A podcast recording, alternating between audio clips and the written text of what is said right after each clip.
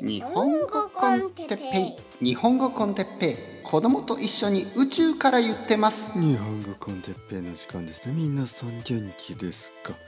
えー、今日はルルルルルーティンについて。え、お年寄りのジムとか。はいはいはい皆さん元気ですか？ルルルルルーティンについて。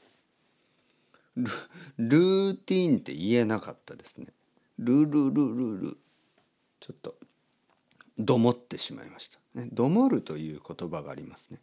これはちょっとあの気をつけて使わなければいけない、ね、どもる。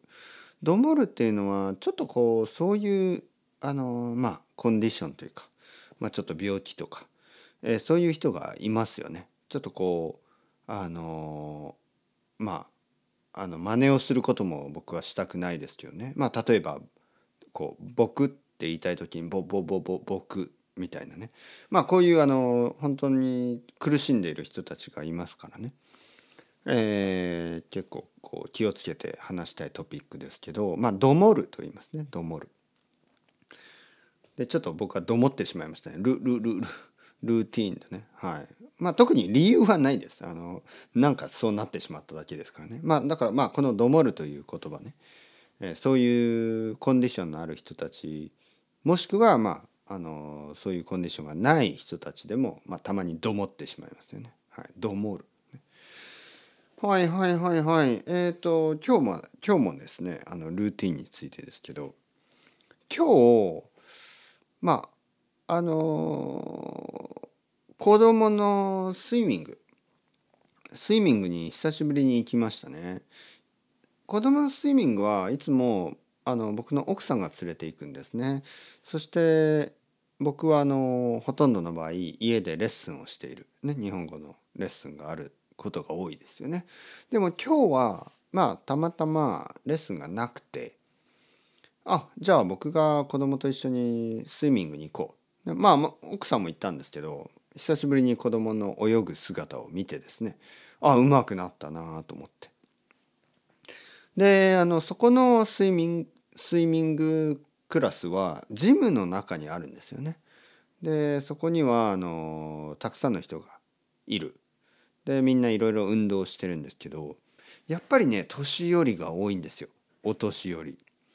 まあ僕の両親とかもっとそれより年上の人たちね。もう本当に70代の人とかたくさんいますよね。70代。まあもしくは80代の人もいたかな。まあ60代なんてもう普通ですよ。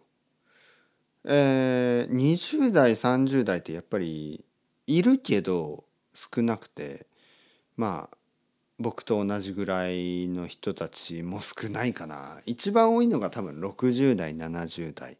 いわゆる日本語でねシニアシニア世代とか言いますね。シニア世代の人たち。いわゆるもう仕事を辞めててあのまああのジムに通ってる人たち、ね、はいはい。今なんかいいこと言いましたね。あのいいことというかそのキーワードを言いましたね。仕事を辞めてて、ね、仕事を辞めてるんですね。仕事は辞めている。でもジムに通っている人たち。ジムに通ってるんですよね。はい。ここで気がついたことがあります。僕が気がついたことはいわゆる人々はですね通える場所があるということは本当にあの幸せなことなんですよ。えー、子供の時に学校に通いましたね。そしてまあ僕は大学まで通ってってでその後、まあたくさんの人は会社に通いますよね。会社に通うことになってで会社に通うことが終わると通う場所がなくなっちゃうんですよね。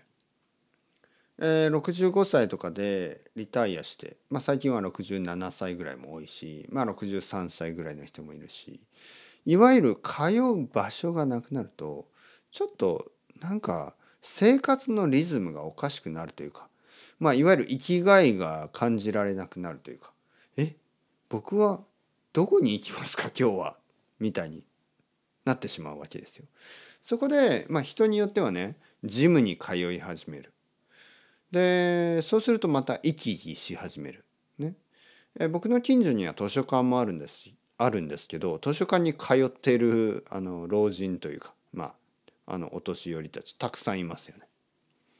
もしかするとその図書館にも通うしジムにも通っているかもしれない。両方通っているかもしれない。で他にもいろいろな何かこう習い事とかねいろんなこうクラブみたいなのに入っていろんなところに通ってる人もいるかもしれない。とにかく通うっていうねこの通うことの重要性それを今日あの感じましたよね。でまあ僕はねあの通ってるものっていうのはここここですよねこのポッドキャストの場所通ってますよね。毎日のようにここに戻ってくるでしょでやっぱりねいわゆるルーティンですよこれ大事なんですよねでまあ僕は図書館にも通うしあのまあ散歩をする時も大抵同じような場所に通うんですけどまあもっと時間があったらねやっぱりあのジムとかいいなと思いますよね。やっぱり通う場所があるっていうのは人々にとって大事なことですよ。で昔はね多分そのもっとコミュニティの通う場所があって例えばまあスペインだと今でもありますけどバル、ね、なんかバルに通ってでそこではあのいつも同じ人がコーヒーを作ってくれてちょっと会話をしたり他にもいつも同じお客さんがいてちょっと話したりするんでしょ？国によっては、まあ、例えば教会とかお寺とかそういうとこに通ったりもしますよね。えー、なんか日曜日に教会に行ったりとか、まあ、そういう習慣のある人もいるいるいるし昔はもうほとんどの人がそういうことをしてましたね宗教的な場所に通う。そしてあのやっぱりこう家族ですよね。えー、家族の家に行ったりとか、まあ、親戚友達なんかこう人々の家にこう、まあ、いつものように行く、ね、いつも日曜日にはおばあちゃんの家に行ってとか多分そういうのが昔はもっともっと多かったですよね。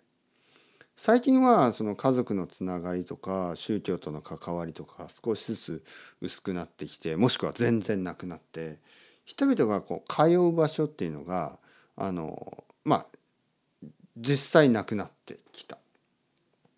でそういう時にやっぱりこうまあ他のねオルタナティブがあればいいんですよね。さっき言ったジムとかあのスイミングとか習い事とか図書館とか何かこう自分がいつもいつもね毎週週に1回2回3回行く場所があればあの全然問題ないんですけど昔に比べてその結構伝統的なねその通う場所がないにもかかわらずあの今行くようなこうオルタナティブもない場合ちょっとねやっぱりこうなんか孤独を感じてしまいがち孤独をし感じてしまったりするわけですよ。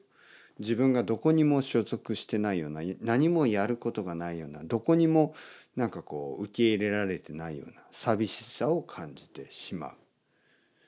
でこれがやっぱりこう現代のなかなか難しいねこのまあ難しいというか、まあ、実は簡単な問題なわけですよ。じゃあなぜ簡単かと言った言ったかといえば通う場所を作ればいいんですよね。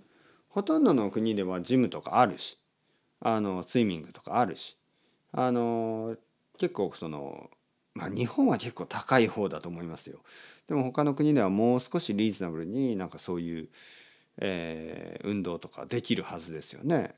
僕の生徒さんの中にもいろんな運動とか習い事とか運動たちじゃなくてね習い事とかやってる人たちもいて毎週あの通う場所があるんですよ。